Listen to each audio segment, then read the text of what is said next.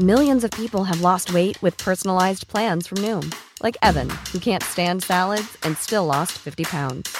Salads, generally, for most people, are the easy button, right? For me, that wasn't an option.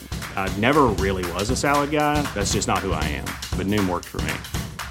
Get your personalized plan today at Noom.com. Real Noom user compensated to provide their story. In four weeks, the typical Noom user can expect to lose one to two pounds per week. Individual results may vary.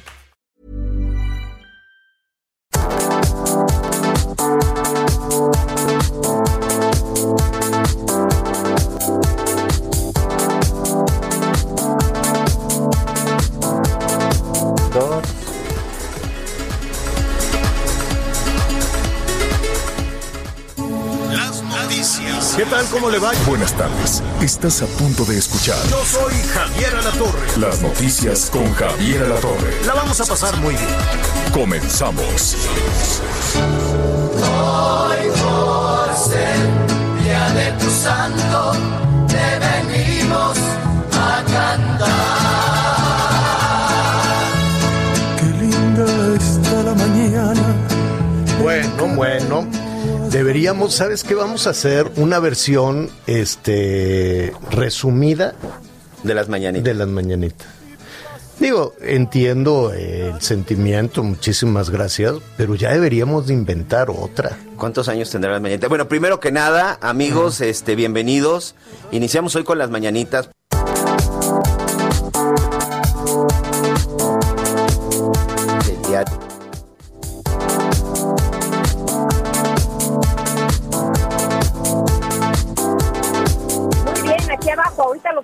Muy bien, gracias a Sí, Dios. súbete sep- Y, siete pues, es que pisos. la mañanera acabó tardísimo, entonces a duras penas me dio tiempo Ya de agarrar sé. mis cosas y venirme para acá. Ya se estuvo Pero- larguísima la mañanera y qué bárbaro, ¿eh? Mucho tema, mucho tema para, para platicar con, con, con todos nuestros amigos. ¿Sabes qué me preocupa, Javier? Ajá.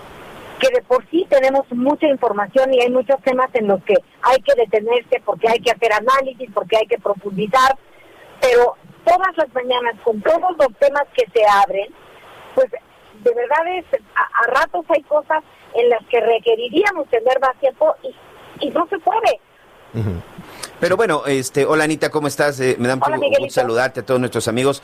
Que el día de hoy, y creo que desde el día de ayer, en los medios, en la, en la prensa, en las redes sociales, en las pocas mesas de café que de repente se pueden, este, que se pueden montar hoy en varias partes de la, de la República. Ya estaremos hablando de los, de las ciudades que están todavía en semáforo rojo. Como la Ciudad de México. El Estado de México. Sí. Por ahí también Jalisco, Puebla. implementar nuevas medidas, el Estado de Morelos. Morelos. Todavía Puebla, tenemos varias, pero bueno, el hecho es que, pues el caso del general Cienfuegos, a mí sinceramente no me sorprendió No. el anuncio, aquí muchas No, no, veces no, lo dijimos. Fue sorpresiva la captura. Sí, por supuesto, y la forma. Eso sí, fue sorpresivo. El regreso también fue sorpresivo, y, pero el desenlace no, no, yo, yo creo que no. No, yo creo que te- era, era, un, era una final cantada y creo que hoy el presidente de la República pues dejó muy claro que él estaba completamente de acuerdo en la pues en la determinación que había tomado la Fiscalía General de la República, que hoy este, perdón por lo que lo que voy a decir, dudo mucho de su autonomía, pero bueno, ya ese ya será otro tema. El hecho es Ah, de la que fiscalía, pues no, porque pues eh, tendría que haber sido el fiscal quien saliera a hacer todas las maromas y las explicaciones que hizo el canciller y que hizo el propio presidente de la República. que, que el Marcelo eh, Ebrard, sí. este, fiscal, secretario de salud, Sí, sí, sí, sí. de Sí, todo sí, está sí. haciendo, ¿verdad? Es como la película que ya llegué vieja, ya me voy vieja. La de toda máquina, tú. Es, es como, Tiene- es como el Es personaje. Multitask, Oye, multichambas. es como, es como el personaje, con todo respeto, es como di- diferentes personajes de Cantinflas, ¿no? Que también Exacto, la hacía de todo. eh, Pero eh, bueno, pues el general Cienfuegos fue exonerado y hoy precisamente fue gran parte de lo que estuvo platicando eh, o hablando en, la- en la mañanera, ¿no? Hay, hay algo, la- la- es las palabras eh, realmente es muy importante. Yo sé que eh, la mañanera es un ejercicio de comunicación, como dice el presidente, de ida y vuelta, es muy largo. Este, el presidente tiene una capacidad enorme de comunicación. Yo creo que es el político que, que mejor conecta y que mejor eh, este, puede eh, eh, eh, ¿no? Trasladar algunas, algunas ideas. Sin embargo, en conferencias tan largas, en ocasiones el uso de algunas palabras pueden eh, generar algunas dudas, ¿no? Algunas palabras como fabricar. Sí.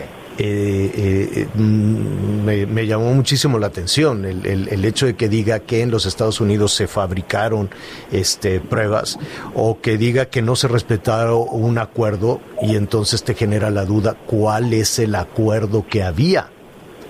Era un acuerdo hacia los militares, era un acuerdo hacia el general, era un acuerdo de información, de decir voy a, a, a a, capturar a esta persona, en, fin, ¿no? Que se, se abren grandes especulaciones. Y la otra cuestión es, eh, no es una palabra, bueno, sí, que es otra palabra que después conforma una frase, pero la palabra afectar, ¿no? Entonces, eh, fabricar, acuerdo y afectar son tres palabras este, que volvieron a generar muchísimas dudas. ¿Quién en el gobierno del presidente Trump quería afectar a México? Sí, porque la detención del general Cienfuegos no afectaba solo a una persona, afectaba a una institución y a una de las instituciones con mayor prestigio y reconocidas y que hoy en el en, el, en este gobierno de la cuarta transformación, eh, aunque digan lo contrario, está jugando un papel muy muy importante. Están encargados de la seguridad, están encargados de la salud, bueno, están encargados hasta de, la todo, construcción, de la los construcción, puertos, de las del- aduanas, de de puertos, aduanas, fronteras, todas las, eh, toda la construcción, aplicar las vacunas, llevar las vacunas, este, todo. Sí. Todo, todo, todo, realmente todo se le encarga ahora al ejército. Entonces, ese es otro tema.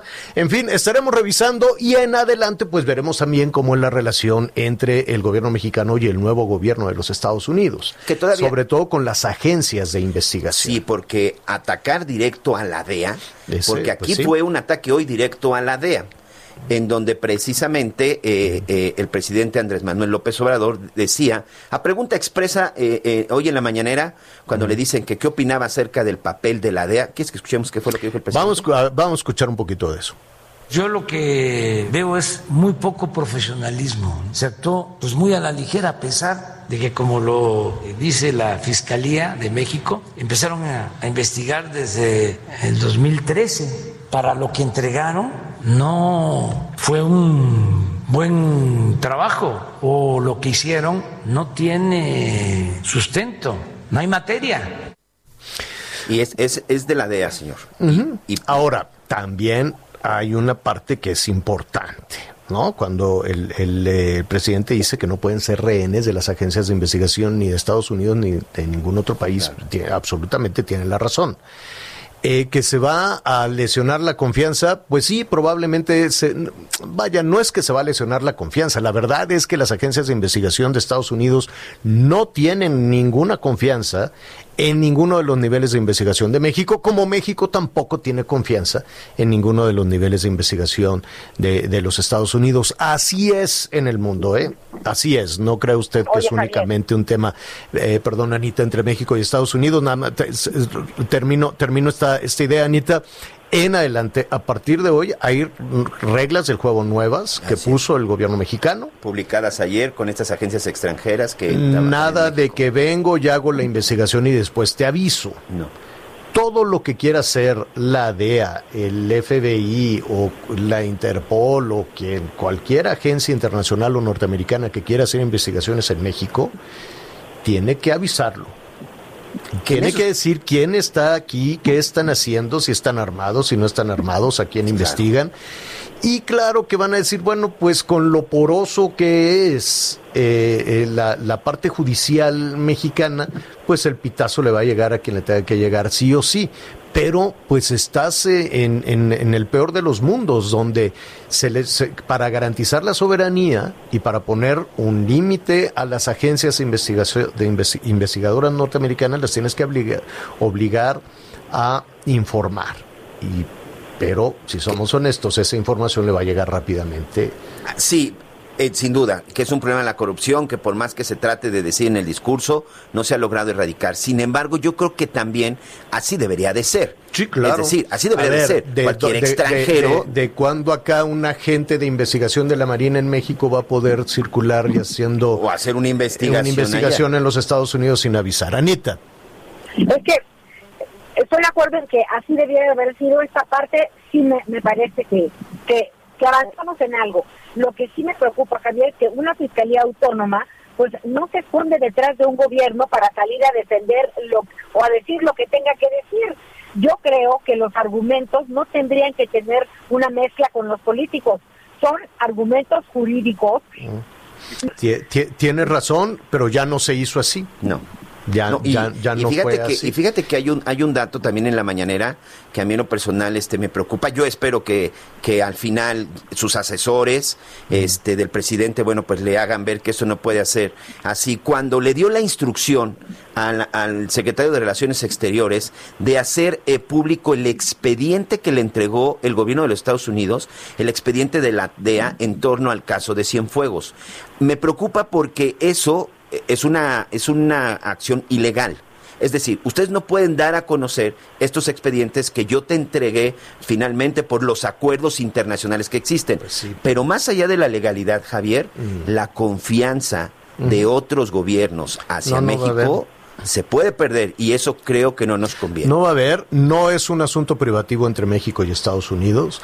A ver, Estados Unidos y China se pican los ojos diario, ¿no? Son socios comerciales y se tiene la más mínima confianza. Este, la comunidad europea no le tenía ninguna confianza a Trump. Este, los rusos se han metido hasta la cocina de la familia Trump.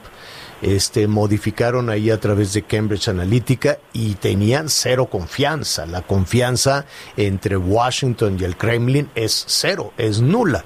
Entonces, sí es cierto que eso nos, nos, no- no- no- nos, nos asusta, ¿no?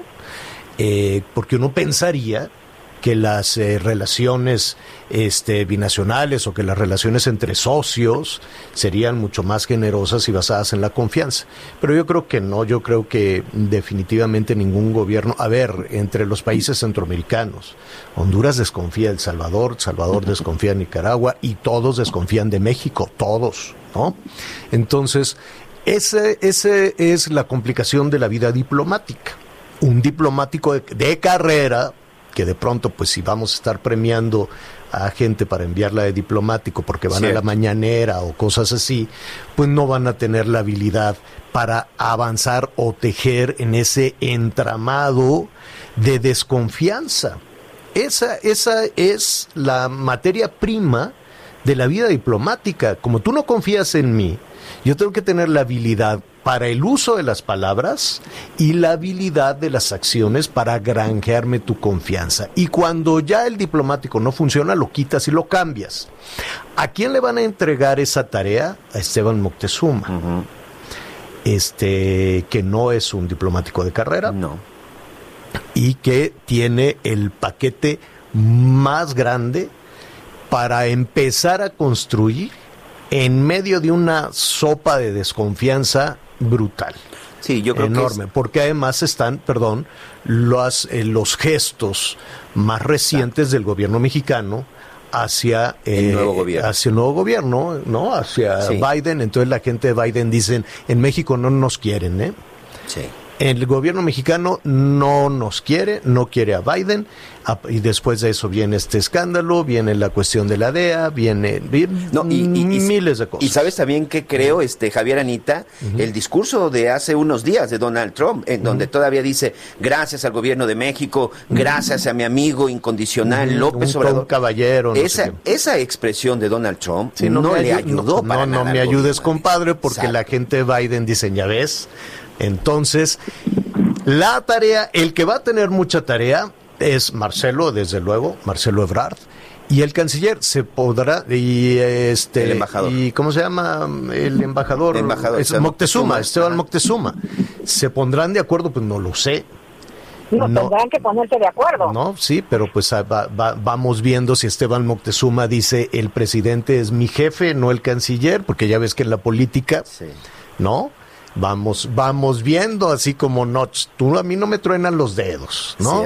Ah, yo recibo eh, de, de- de los pinos. No, es dificilísimo. ¿Por qué crees que fue la embajadora? Oye, que al Porque final no le hacían caso. No sé qué opines, pero creo que entre Esteban Moctezuma y, eh, Marcelo Ebrard son de los dos de los pesos pesados del gabinete. Sí, claro. ¿No? Creo Claro, que son dos de los funcionarios claro. con mayor experiencia. Claro, y por eso se fue Y la además- embajadora. Sí. Con, probabilidades importantes, si, si futuriamos tantito, de, de, pues, de ser el próximo candidato de Morena. a la Andy, presidencia. ¿quién? Entonces, ¿Cuál de todos, Anita? Ya estás poniendo los ya, no, no, no. candidatos. Oiga, por cierto, a ver, yo les voy a hacer una pregunta, Anita, Miguel y a todos nuestros amigos en el país. A propósito de todas estas calamidades que estamos viviendo, los cierres, ahorita vamos a ver las medidas que van a tomar en Jalisco, en la Ciudad de México, ya estamos en rojo otra vez, no se movió y vamos a ver qué, qué va a suceder con las actividades en el Estado de México, Morelos, en Nuevo León, que no ven la suya, ya están verdaderamente desesperados y demás. Eh, les recuerdo, a ver, apúntele, póngalo bien en, en su negocio, en el coche, en el refri, apúntelo con un lapicito, eh, la- las redes que están a sus órdenes, Mire, javieralatorre.com. Si por alguna razón usted no puede sintonizar el programa donde ande, usted nada más pone javieralatorre.com y ahí eh, se va a radio y ahí lo puede escuchar perfectamente Anita Lomelía, Miguel, a su servidor. Váyase también a javieralatorre.mx. Está fácil. Muy fácil. JavierLatorre.mx, ese es el, el Facebook famoso que ahorita anda a trapazos. A trapazos, nadie quiere el Facebook, pero pues que sí, que tú, que yo. Eh, Ahorita vamos a explicar eso. Pero apúntelo. Y el otro, mire, Javier guion bajo, porque hay unos impostores que usan el, El- sí, eh, que sí, sí. dicen que soy yo, pero no soy yo, ¿no? Sobre todo en Facebook. Cada Con rato. razón te mando Hay mensaje y como nunca 8, me 9, 10 respondes. que dicen que soy yo y Ok, ponen El la tuyo es el del todo. guion bajo. Javier guion bajo a la torre es el Twitter. Que estamos ya a nada, a ver si en lo que va el programa, si usted nos ayuda y le pone arroba Javier guion bajo a la torre, este, en el Twitter, pues ya podemos rebasar los 4 millones y tenemos una comunidad muy, muy a gusto. Yo le, le agradezco muchísimo la confianza. Póngale de una vez. Javier guion bajo a la torre para Instagram, que está divertidísimo. A mí me gusta mucho el Instagram. La verdad es como que de las redes la que más me gusta. Está muy, muy, muy pequeña, ¿no? Pero la que más me gusta. Y el Twitter. Bueno, entonces apúntele ahí. Porque además, aquí con Miguel, la, la pregunta es, ¿habrá elecciones este año? Así es, en junio. Pues nos vamos viendo. ¿Y qué va a hacer con la pandemia? ¿Y qué va a hacer con el foco rojo? Sí, y los contagios y las filas. ¿Y cómo se va a votar? ¿A distancia? No.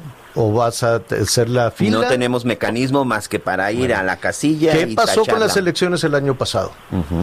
Se modificaron, se cambiaron. Así es. Sí, ¿no? pero hablábamos de solo de Coahuila y de Hidalgo.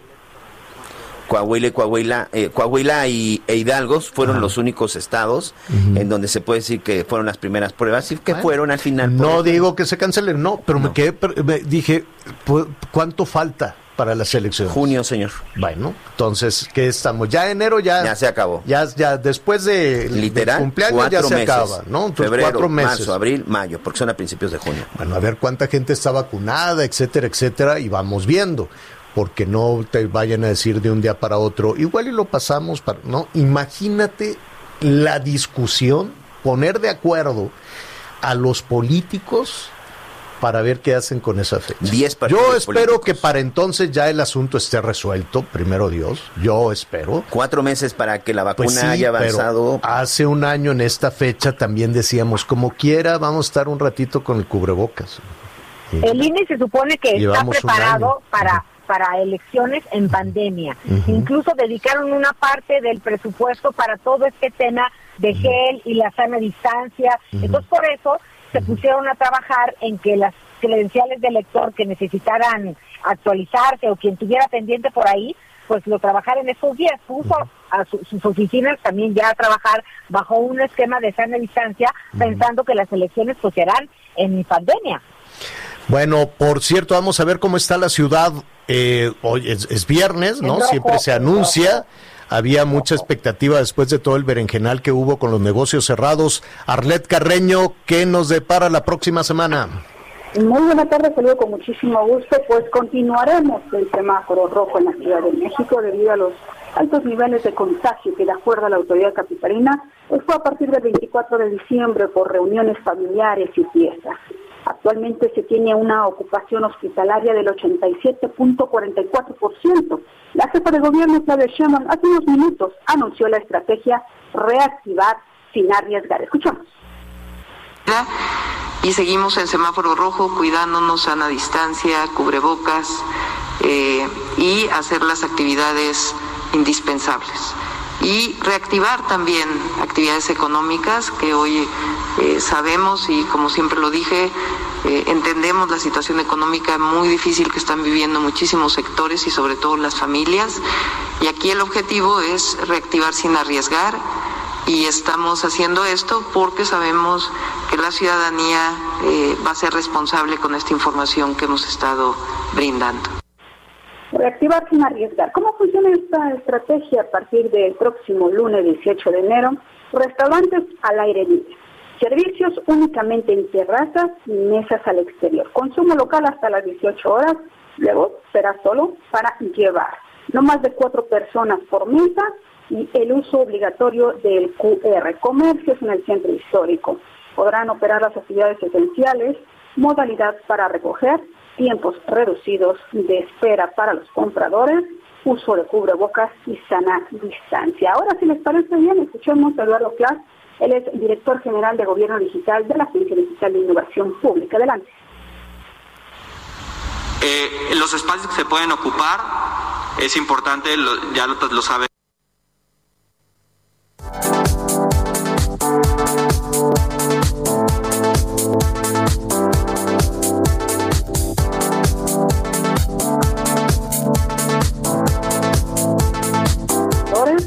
Uso de cubrebocas y sana distancia. Ahora, si les parece bien, escuchemos a Eduardo Clas, él es director general de Gobierno Digital de la Agencia Digital de Innovación Pública. Adelante.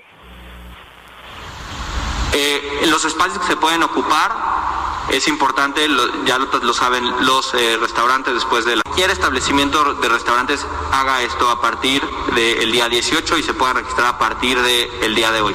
Lo único que tienen que hacer para hacer esto no tienen que tramitar ningún permiso ni en el gobierno central ni en la alcaldía, lo único que tienen que hacer es registrarse dentro de esta página web covid19.cdmx.gov.mx diagonal medidas sanitarias, llenar los campos particulares a su, a negocio, a su restaurante, imprimir el comprobante que ahí mismo se les otorga y exhibirlo en un lugar visible eh, en el restaurante. Este... En cuanto a actividades deportivas y gimnasios, se señaló la importancia de realizar en espacios únicamente abiertos, por ejemplo, parques y jardines, mientras que eh, los supermercados podrán operar, si así lo desean, las 24 horas del día, los 7 días de la semana. Y dieron a conocer otro dato importante, señor Javier Alatorre, bueno, es cómo se contagió la gente. Y mencionan que el 26% fue por reuniones familiares o fiestas de sembrina. 12% trabajo, 6% vacaciones, 8% transporte público, 36% dice desconocer y 11% otras actividades. La información. la chiquita y la... Muy bien, Arlet. Eh, a ver, ahora sí ya me escuchas, Arlet. Bueno, pues eh, en principio es una buena noticia. Esto, ah, pero a partir del lunes, ¿verdad? A partir del lunes. Lunes 18 de enero. Este, ¿el tema de comida para llevar tiene limitaciones o no? no solo hicieron muy eh, hincapié en que tienen que ser reducidos los tiempos de espera, ventanas eh, con cortinas cerradas, uso de cubrebocas y la sana distancia. Bueno, muy bien, eh, pero les pusieron restricciones al horario, eso es lo que yo no entiendo, la comida para llevar, ¿por qué le ponen restricciones? Para que se aglomere. Te digo que a los gobiernos les encanta. Oye, que nada más hasta tales horas para que se haga la pelotera de gente ahí. Fíjate que, fíjate que hoy, este, hola Arlet, buenas tardes. Eh, hoy, precisamente Enrique Alfaro, que también vamos a platicar sobre las nuevas medidas en el estado de Jalisco, porque también están ya preocupados. compran. Este, quién sabe quién está vendiendo por ahí ya.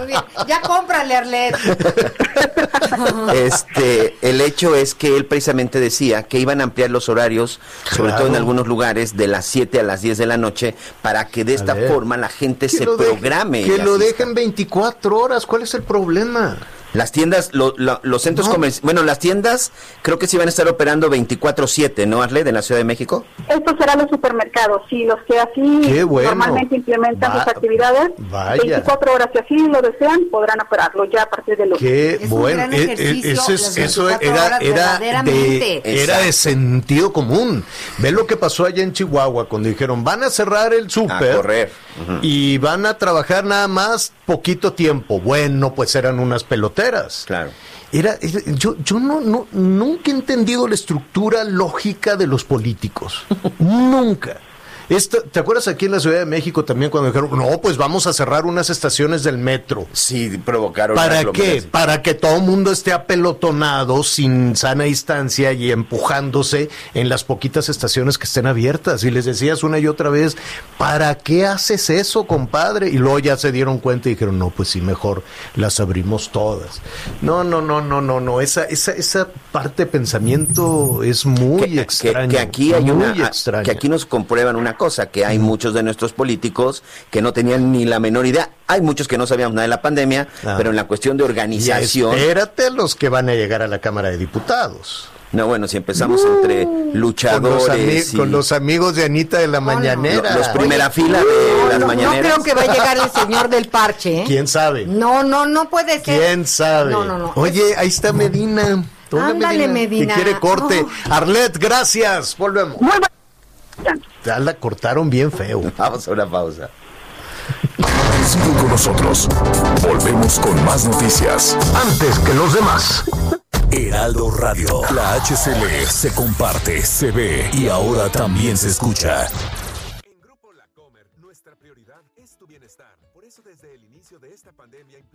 Medidas estrictas de seguridad, Heraldo Radio. La HCL se comparte, se ve y ahora también se escucha.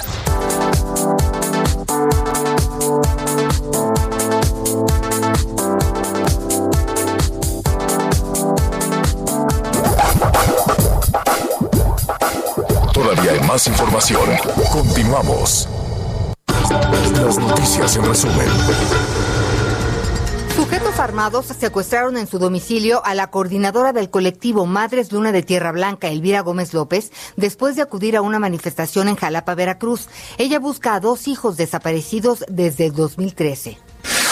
En un cateo en un domicilio en el municipio de Arispe, Coahuila, elementos de la Guardia Nacional aseguraron 14.500 litros de hidrocarburo. En el lugar detuvieron a tres personas. En Escobedo, Nuevo León, perdió la vida un menor de edad tras un incendio en su vivienda ubicada en la colonia Villa Castelo. El siniestro dejó a tres personas heridas. Hoy el dólar se compra en 19 pesos con 48 centavos y se vende en 19 con 98. El reporte carretero. Muchas gracias, saludos a todos nuestros amigos que nos acompañan en este momento en una autopista del país. Atención para nuestros amigos en la México Querétaro. Tenemos un accidente exactamente en el kilómetro 189, esto con dirección a la capital queretana y en el estado de Morelos, con los límites en Guerrero. En la zona del kilómetro 111 también tenemos otro accidente en el tramo que va de Cuernavaca a Chilpancingo, esto en dirección al estado de Morelos. Y finalmente, un abrazo para nuestros amigos en Oaxaca. Hay cierre parcial la circulación también por otro accidente en donde se ve involucrado un tráiler y un automóvil particular. El automóvil quedó bastante dañado. Esto es en el kilómetro 78 de la carretera que va de Oaxaca a Tehuantepec. A manejar con precauciones viernes, así que mucho cuidado.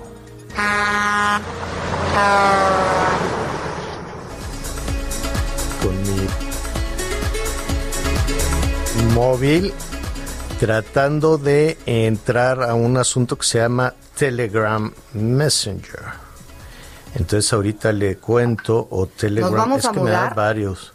Pues mira, ayer yo sigo con el WhatsApp. Yo seguiré Yo también con WhatsApp. Oye, Y entonces me mudé a Signal también. así está padre, ¿no? Oye, pero hoy ya pero hubo se trastornó Sí, claro, que se que se como dicen cuando se arruina algo que no sirve que, Se me que se votó Ah. que se oye que se fue el audio no, que es que se votó no entonces se votó señal y esto ya es un verdadero trastorno a ver qué de qué de qué va todo esto WhatsApp este anunció que habrá cambios en, su servicio, ¿no? En sus condiciones de servicio, en su política de privacidad. Ha habido discusiones de todo tipo, desde Palacio Nacional hasta en los hogares.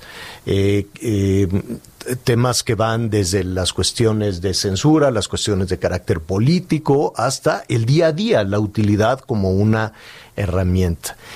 ¿Qué está sucediendo? ¿Por qué se llegó a este tema? ¿Lo pueden hacer? ¿No lo pueden hacer? Son, hay que recordar que son empresas este, privadas para eh, poder hacer un, un, análisis y para saber en dónde estamos y qué tan eh, eh, riesgoso puede ser este acceso a las diferentes plataformas. Me da muchísimo gusto saludar a Jorge Bravo. Él es presidente de la Asociación Mexicana de Derecho a la Información. Jorge, qué gusto saludarte. ¿Cómo estás? Buenas tardes. Un gusto saludarte a ti, Ana María, Miguel y a tus audiencias. Oye, Jorge, ¿tú estás en alguna plataforma de, de estas de comunicación? Bueno, pues desde luego que estoy en WhatsApp. Desde hace tiempo estoy en Telegram porque no es la primera vez que ocurren este tipo de crisis para esta aplicación que es de Facebook, pero lo importante son los usuarios, los amigos, los contactos que tengas en cualquiera de ellas y en función de eso pues vas a permanecer o no en cada una de estas. Eh, vamos a poner un poquito en contexto esta crisis, ¿no? Independientemente de las cuestiones de carácter político, independiente, después centramos al tema del presidente Trump y del presidente López Obrador, que digamos que son los dos mandatarios en el mundo que hoy están preocupados con esto, ¿no? Eh, no, no sé si por ahí algún otro más ha manifestado esta, esta, esta malestar, pero al margen de eso, ¿qué, ¿qué, fue lo que sucedió? ¿Qué es lo que ha generado esta, esta crisis, Jorge? Pues mira, los primeros días de enero, eh, WhatsApp eh, anunció a varios de sus usuarios modificaciones en sus términos de condiciones y en su política de privacidad. Esto es muy normal en las aplicaciones todo el tiempo actualizan estos términos y condiciones. WhatsApp no es la única que lo hace, lo puede estar haciendo prácticamente todas las aplicaciones que tienes tú y cada uno de nosotros en nuestros dispositivos móviles. Lo que asustó un poco a algunos usuarios, que no son todos, es qué implica esta actualización. Y en pocas palabras, pues lo que va a hacer eh, WhatsApp es una aplicación gratuita, no pagamos absolutamente nada por ella, es que va a recopilar automáticamente varios de nuestros datos, por ejemplo, la actividad que tenemos, el tiempo, la duración, eh, los registros, el modelo y características de nuestro dispositivo móvil, y cómo nos conectamos, eh, a través de qué operador de telecomunicaciones, nuestra ubicación, y toda esta información la va a compartir con Facebook, que es su, vamos a decirle, su casa matriz. Facebook es dueño de WhatsApp.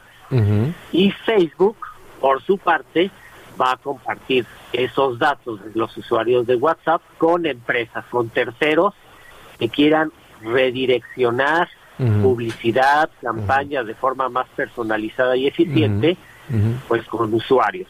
Claro, que ahí está el negocio, ahí estaría el negocio de Facebook. Pero, para entender un poquito mejor, ¿qué tipo de información podría dar Facebook de un usuario? Por ejemplo, Anita Lomeli, ¿no? Entonces tiene su Facebook, su WhatsApp, todo esto. ¿Qué tipo de información de una persona eh, se puede dar a una empresa?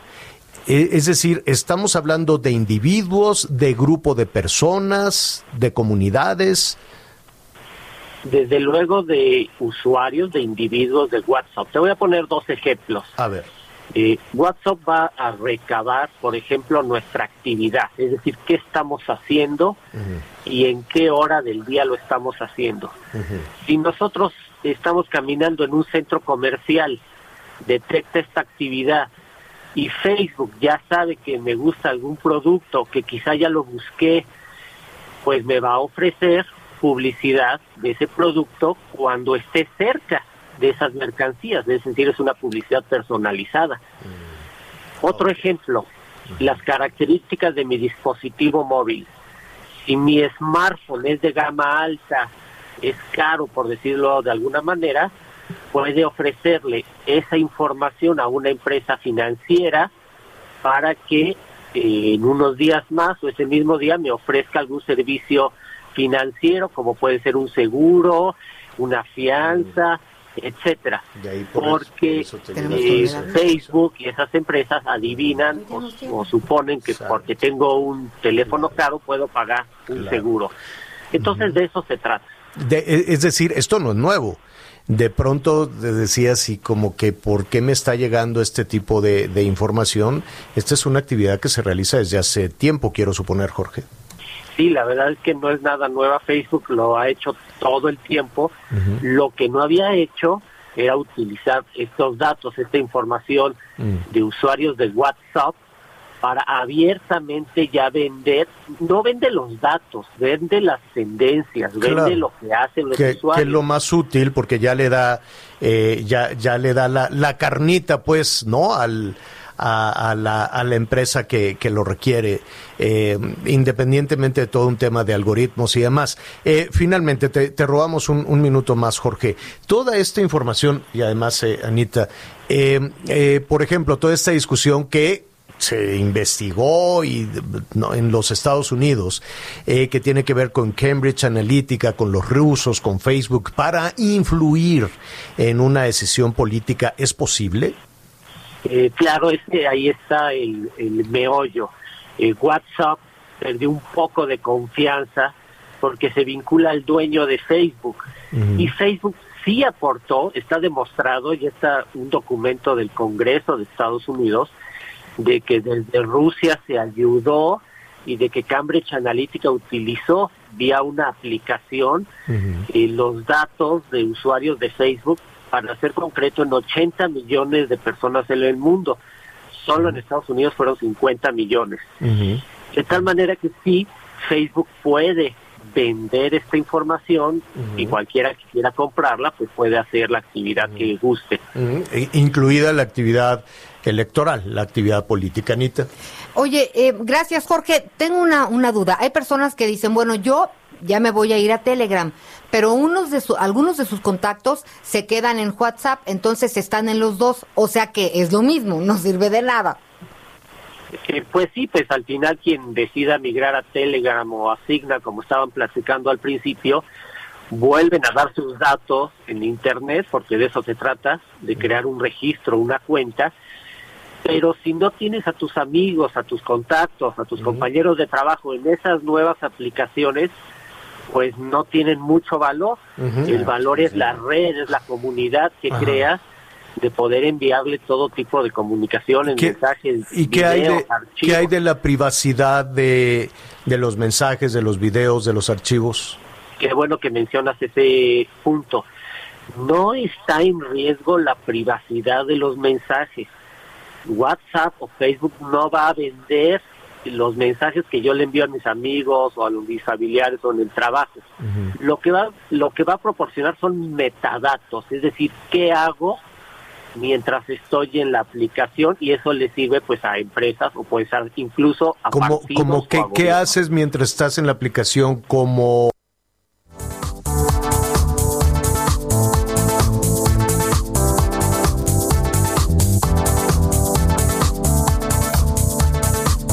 va a vender los mensajes que yo le envío a mis amigos o a los- mis familiares o en el trabajo. Lo que va lo que va a proporcionar son metadatos, es decir, qué hago mientras estoy en la aplicación y eso le sirve pues a empresas o puede ser incluso a como, como que, ¿Qué haces mientras estás en la aplicación como, como llegar a manos de alguien en, en Facebook y hacerlo público? No va a llegar porque esos mensajes están encriptados, como dice, de principio a fin. Ok, correcto. Ahí está. Entonces hay algunas secretarias que pueden estar tranquilas porque ve tú a saber, ¿no? toda, toda la conversación que tuvieron, ¿no? Bueno, Jorge Bravo, em, te agradecemos muchísimo, quedó ya muy, muy claro todo este tema, presidente de la Asociación Mexicana de Derecho a la Información, pero no es el único tema, habrá mucho. Habrá mucho eh, y si nos permite seguiremos en, en comunicación contigo. Estamos en un año electoral. Vamos a entrar, si nos permite, la próxima semana o cuando tú lo cura, hablemos de hasta dónde sí, hasta dónde no, y hablemos de si efectivamente los gobiernos de los países pueden influir en la decisión de las empresas como estas. ¿Te parece bien? Claro que sí, con mucho gusto lo que podamos ayudar a informar a tus audiencias. Eres muy amable. Gracias, Jorge. Buenas tardes. Muy buenas tardes. Gracias. En, en este caso, lo único que a mí sí me gustaría seguir insistiendo es todos aquellos que nos atrevemos a meternos en las redes sociales, en verdad, hay que tener cuidado con lo Ah, que claro. publicamos. hay que seguir teniendo mucha y prudencia y, cuidado con eso. jóvenes también. Sí, sí, sí. Sobre todo nuestras formas de vida y nuestras cosas más íntimas, Sí, hay que tener mucho sí, cuidado sí, con eso. Sí, porque el, el- el- el problema no es este tipo de información No, no. Que, que van a decir, ah, no, pues Anita tiene un iPhone que 12 no sé cuánto, sino este lo que abiertamente comparten tus niñas o tus niñas. Claro, por supuesto. ¿no? Ya nos fuimos, está la casa sola, no, Sí, ¿qué es no, eso? pues sí. Vamos a hacer una pausa, volvemos. Sigue con nosotros. Volvemos con más noticias. Antes que los demás. Heraldo Radio. La HCL se comparte, se ve y ahora también se escucha.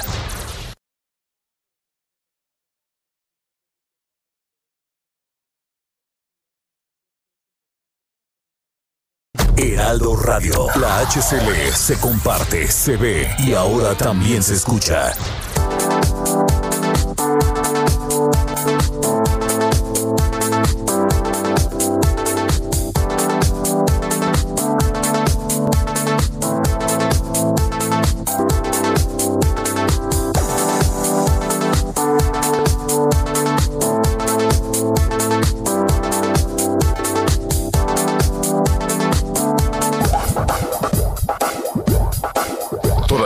Más información. Continuamos. más nuestros amigos de Jalisco que nos están comunicando están preocupados sobre estas medidas adicionales que el gobernador Alfaro está tomando. La Ciudad de México rojo otra vez. Rojo, Estado de México rojo otra vez, pero los negocios iban a abrir con muchas restricciones. Van a abrir en la banqueta.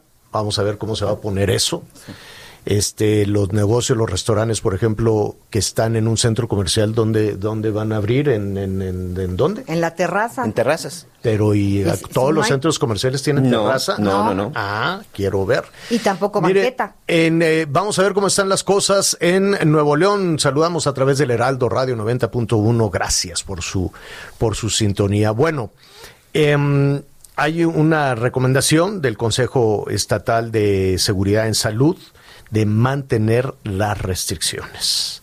Vamos a ver esto qué significa, qué ha significado este, esta situación para eh, pues para la gente que genera los empleos, para los empleadores, para las trabajadoras, los trabajadores y no nada más para el tema de los eh, en restaurantes, sino pues esta crisis, esta esta mm, agonía de de la actividad eh, comercial. Me da mucho gusto saludar a Iván Rivas Rodríguez, director general de la Coparmex Nuevo León. Iván, ¿cómo estás? Buenas tardes. Hola, muy buenas tardes, Javier. Me da mucho gusto poder platicar contigo. Buenas tardes, Ana María y Miguel. Buenas tardes. Y desde luego un saludo a toda su audiencia. Oye, la decisión es muy severa y no nada más en el tema de los eh, restaurantes allá en Nuevo León. Estamos hablando de, de varios tipos de negocios. Ya de los cines, pues mejor nos olvidamos de, de, eh, a veces eh, las afectaciones, las limitaciones a cuestiones eh, verdaderamente esenciales como supermercados o centros comerciales. ¿Cuál es el impacto que han tenido? No, bueno, el impacto es impresionante en lo que ha sido el sector formal, principalmente, que es el que nosotros representamos. Eh, te puedo decir que eh, en los, al final del día, las empresas se han, visto fuertemente afectados. Y, y aquí creo que es importante no tomar y no soslayar la importancia del tema. A ver, si es severa la decisión que se está haciendo, eh, pero también estamos en una situación crítica. Entonces, sí tenemos que ver un balance del tema. A ver, sí tenemos una, un, tenemos que eh, darle importancia a la parte de la salud física, pero también, y nosotros nos hemos acercado mucho con el gobernador, con su equipo, con el secretario de salud, también la salud económica. Muchas veces también tenemos que ver que los indicadores, los rojos que están viendo de, de la, de la parte de salud y el indicador de salud económica. Entonces, si tú me dices, oye, ¿cuál ha sido el impacto? Pues el impacto ha sido bárbaro. O sea, Sí. perdimos más de 22 mil empleos en lo que fue el 2020. Que para mencionártelo un poquito esto con otros años, en el 2018 se habían creado 55 mil empleos, en el 2019 se habían creado 24 mil y ahora en este 2020 perdemos cerca de 23 mil empleos. Pues el, el, el, el- el golpe, el trancazo fue bien importante para las empresas, Así es. para los Oye- colaboradores. la Oye, Iván, lleva- pero-. ¿Qué, qué, qué, ¿Dónde está la salida? O sea, yo entiendo que hay que cuidar la salud, eh, que, que estamos en una crisis enorme. Aquí la, la ocupación en la Ciudad de México pues está a punto de, de estar eh, rebasada. El Estado de México ni se diga. Eh, hay otras localidades también con esta, con esta preocupación. Pero hay que llevar el sustento a casa. ¿Cómo, cómo, cómo desde el punto de vista de la Coparmex se puede avanzar?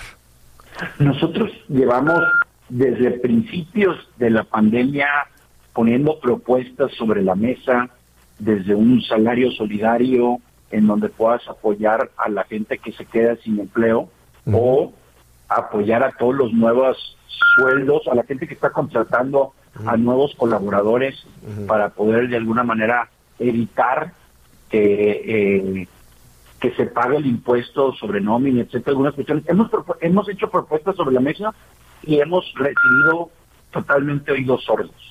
Y aquí te va un poquito la, lo- la respondiendo directamente lo que tú nos dices. La, la gente no se está contagiando en los lugares de trabajo. No. A la gente no le conviene que su gente se contagie. Claro. Entonces, en los lugares de trabajo están realmente enfatizando que la gente tenga sana distancia, todo lo que se necesita como tapabocas, este, gel antibacterial, todo lo que se necesita. Entonces, si me dices, ¿dónde está la solución? Es, es en la parte social. Es en la parte de los fines de semana que la gente Claro. sigue con sus fiestas, sigue con, juntándose, no es en la parte laboral. Mira, probablemente, probablemente, eh, Iván, ayer platicábamos con, con este, algunos directivos de la ANTAF y ellos tenían una propuesta muy interesante de superar aquello de lo esencial y no esencial para irse a lo seguro y no seguro. Es decir, tenemos que aprender a vivir con este virus de manera segura y a mantener eh, la actividad económica. Y como tú muy bien dices, no hay ningún empleador que quiera tener este, una crisis sanitaria en su negocio. Y muy probablemente la gente se sienta más segura en los lugares de trabajo que en la calle, ¿no? Y, y bien importante, o sea, ¿cuánto tiempo podemos seguir cerrando cosas? O sea, entiendo, el pico está fuertísimo, los hospitales están casi al tope. Y entonces, ¿cuándo vamos a aprender realmente a vivir con esto? En lo seguro y lo no seguro, probablemente. Dim- Dime, dime algo, Iván. En el caso de los restaurantes eh, en Nuevo León o en la zona metropolitana, eh, se- ¿están abiertos, no están abiertos? ¿Tienen restricciones? ¿Cómo, cómo está operando en Monterrey? Están abiertos nada más entre semana y hasta las 8. Entonces, realmente el periodo de cena, pues es como si no estuvieran. Entonces, nada más les están dando la oportunidad de la comida. Claro. Y en la comida, pues la verdad es que es bajo el, el movimiento Claro. que hay. Claro. Y tienen muchas restricciones también del aforo hasta el 30%. Claro. La mayoría de los, de los restaurantes, yo te diría, te dicen, no me sale. No. Entonces mejor ni están abriendo. Claro. Y entonces al mismo tiempo estás diciendo, por un lado, oye, dame chance de abrir porque necesito laborar, pero por el otro le estás poniendo muchísimas restricciones. Ya. Y después, no hablemos de las restricciones ya ahora de, eh, y si quieres, ahorita tocamos ese tema que es bien importante, restricciones de- del teletrabajo, Exacto. restricciones de... O sea, también el gobierno no solo no está apoyando a la gente que crea eh, empleos, sino le está poniendo trabas Así es. o, o piedras para que se hunda cada vez más. Claro. Entonces hay mucha restricción en la parte de los restaurantes. Los restaurantes y servicio y turismo son los que más afectados han sido. De hecho, yo te podría decir que en el área de manufactura sí hubo crecimiento en Nuevo León. El problema fue la parte de la gente de el sector de servicios. Iván, los restaurantes. Iván, ¿qué te parece si vemos cómo se desarrollan las cosas o qué es lo que se tiene planeado para la próxima para la próxima semana en Nuevo León? Ya decíamos que en varias entidades, pues definitivamente seguirá siendo rojo y eh, pues esperemos encontrar entre todos una, una solución y compartir las eh, experiencias de, de, de, los estados importantes en, en, el país para poder salir adelante. De, momento, Iván, te, te agradecemos muchísimo ese comentario. No, agradezco yo la invitación y seguimos en contacto. Gracias, es Iván Rivas, director general de la Coparmex Nuevo León. Una pausa ahora. Sigue con nosotros. Volvemos con más noticias. Antes que los demás. Heraldo Radio.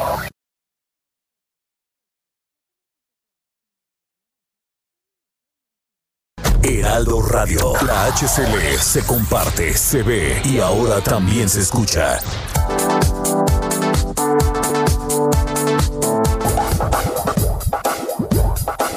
Todavía hay más información.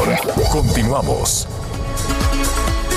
No, vamos a, a, retomar aquí algunos llamados en un momentito más.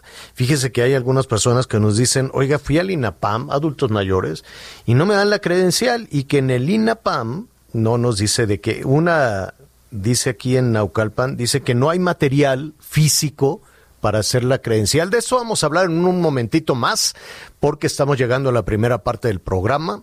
Muchísimas gracias a las estaciones que nos escuchan a través de El Heraldo Radio.